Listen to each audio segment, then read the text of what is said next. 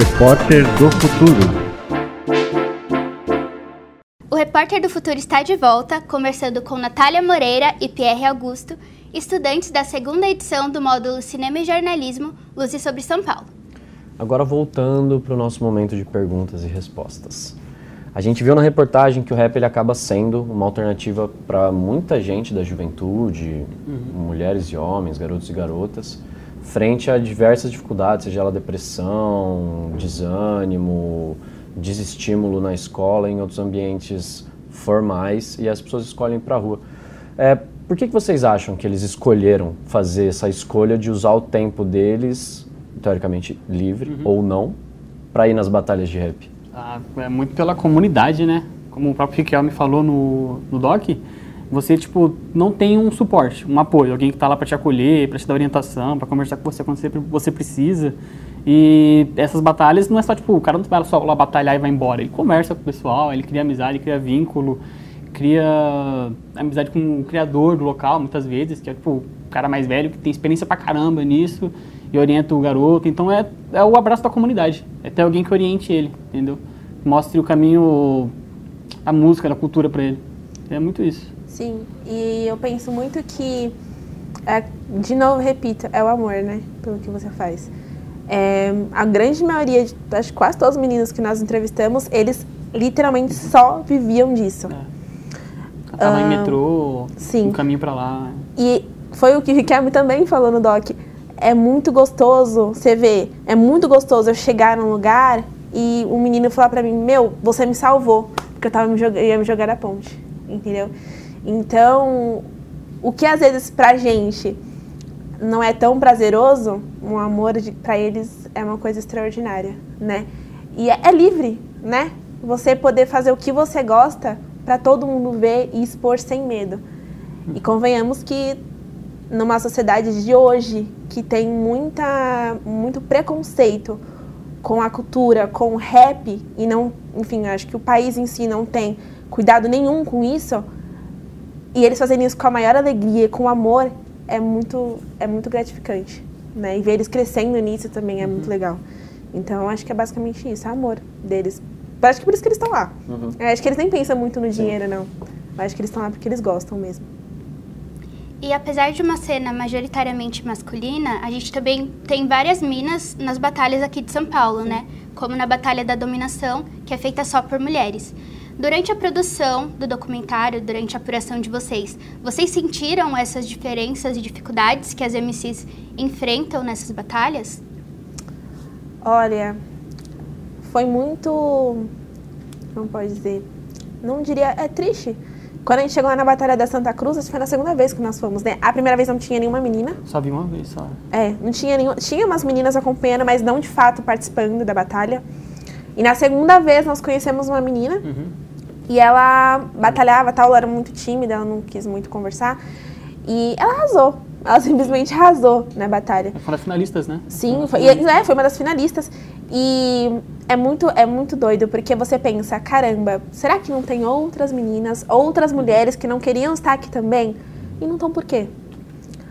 E a gente sabe, a sociedade, mais uma vez, a sociedade que a gente vive, né? O quanto é machista, o quanto a mulher tem que sim ter medo de ficar na rua até tarde, porque as batalhas são tarde, por medo de não conseguir voltar para casa e acontecer alguma coisa, né?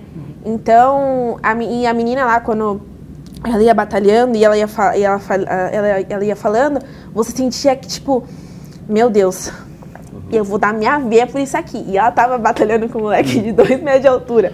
Ela pequenininha, um cara grandão assim, ela, não sei mais o que, não sei mais o que.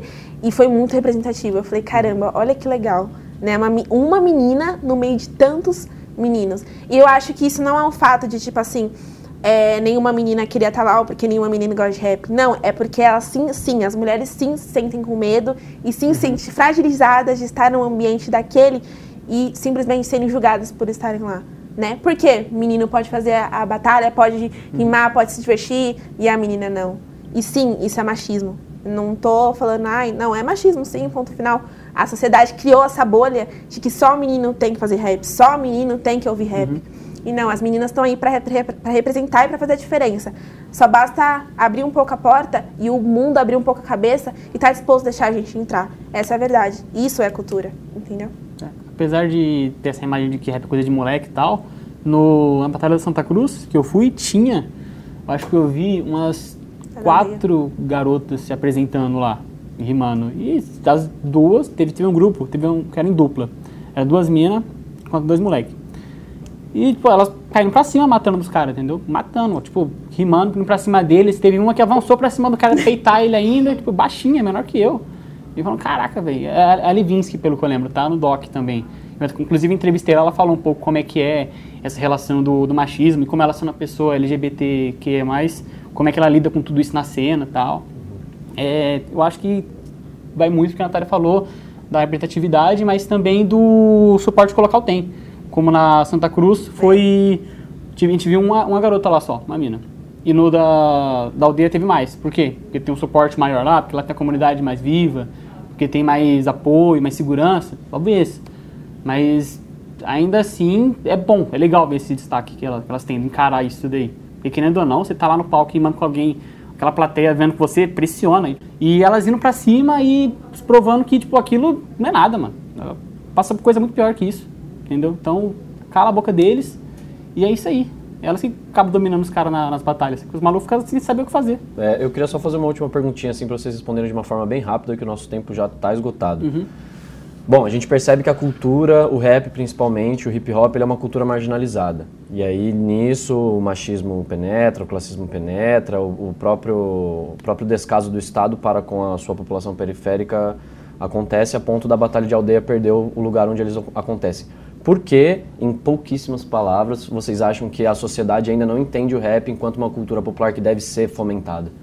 Vem de periferia, né?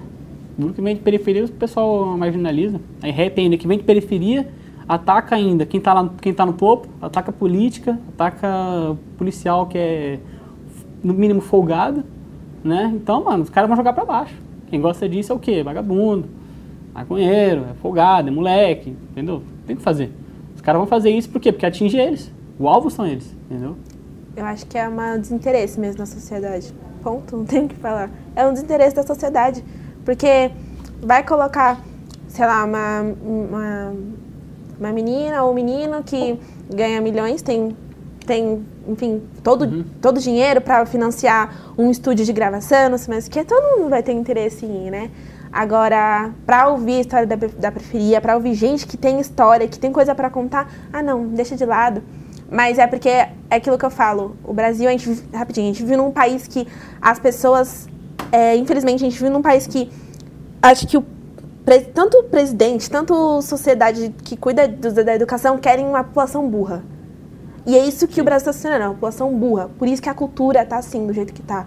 Por isso que as pessoas pensam que cultura é o que é hoje em dia.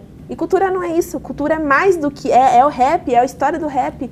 Entendeu? Então é basicamente isso. É, eu acho que é a falta de educação, a falta da pessoa estar tá lá estudando e ver, não, não é porque veio da periferia que eu não vou ouvir. Não é porque veio da, da periferia que vai ter coisa ruim. Não. Então acho que é a falta de educação mesmo. E se é isso que o Brasil está querendo, é o que o Brasil está conseguindo. Pessoas burras sem conhecimento nenhum de cultura, que é a base da, do país, né? Que a gente precisa. Gente, o papo tá ótimo, mas infelizmente nosso tempo acabou. Bom, a gente agradece a presença de vocês dois aqui hoje. Muito obrigado de coração por terem vindo. Parabéns pelo trabalho, está incrível. Espero que a população que está em casa uhum. é, tenha consciência da importância do hip hop para a população paulistana. E muito obrigado, audiência, você que nos acompanhou até aqui. Fiquem com a gente para assistir as próximas edições do Repórter do Futuro, onde a gente vai conferir outras reportagens produzidas por jovens repórteres durante o curso. Não esqueça de se inscrever no canal da Câmara no YouTube. O QR Code está aparecendo aqui na tela. E também se inscreva nas redes sociais da Oboré e do Projeto Repórter do Futuro. Rede Câmara São Paulo, sua conexão com a política da cidade.